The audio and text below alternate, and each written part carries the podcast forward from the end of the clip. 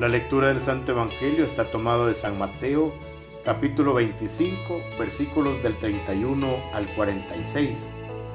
En aquel tiempo Jesús dijo a sus discípulos, Cuando venga el Hijo del Hombre rodeado de su gloria, acompañado de todos sus ángeles, se sentará en su trono de gloria. Entonces serán congregadas ante él todas las naciones, y él apartará a los unos de los otros como aparta el pastor a las ovejas de los cabritos, y pondrá las ovejas a su derecha y a los cabritos a su izquierda.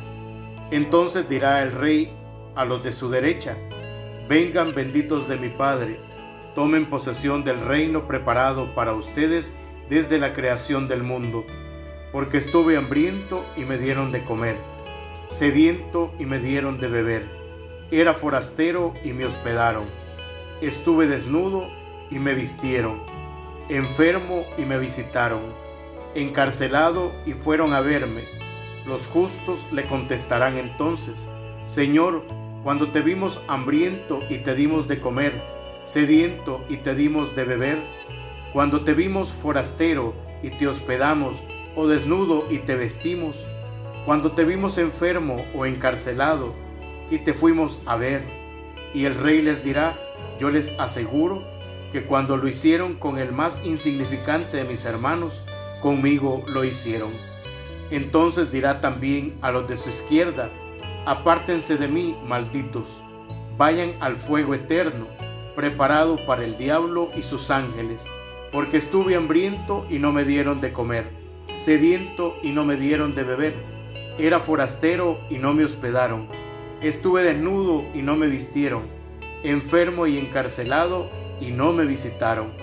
Entonces ellos le responderán, Señor, cuando te vimos hambriento, sediento, de forastero o desnudo, enfermo o encarcelado, y no te asistimos, y él les replicará, yo les aseguro que cuando no lo hicieron con uno de aquellos más insignificantes, tampoco lo hicieron conmigo.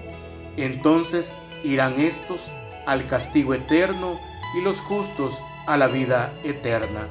Palabra del Señor, gloria y honor a ti, Señor Jesús.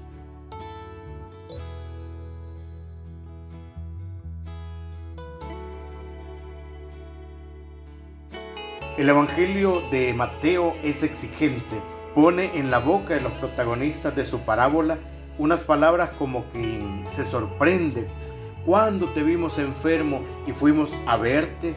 cuando te vimos con hambre y no te asistimos? Resulta que Cristo estaba todo el tiempo en la persona de nuestros hermanos. El mismo Jesús que el día final será el pastor que va a dividir esas ovejas de las cabras, o sea, será el juez que va a evaluar nuestra actuación en esta vida.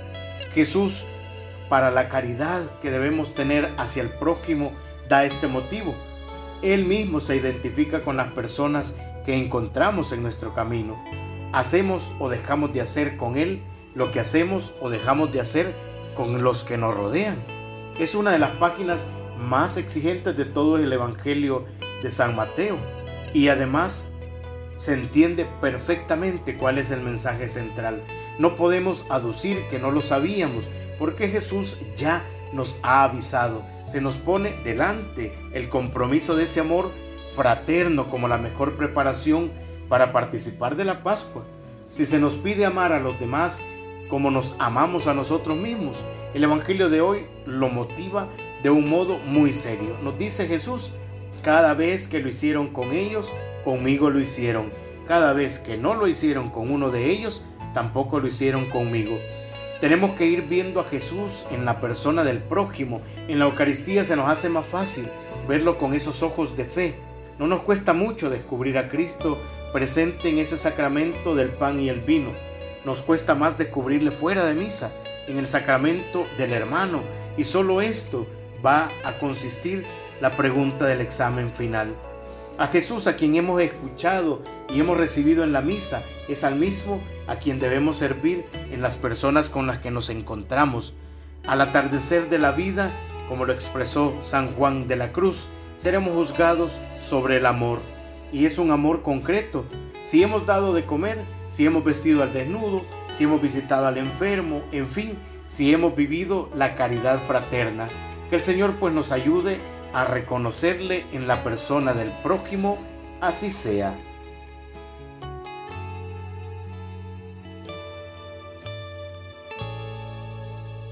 Oremos juntos.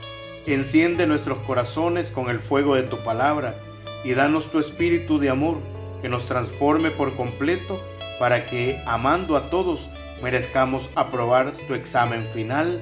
Amén. En el nombre del Padre, del Hijo y del Espíritu Santo. Amén.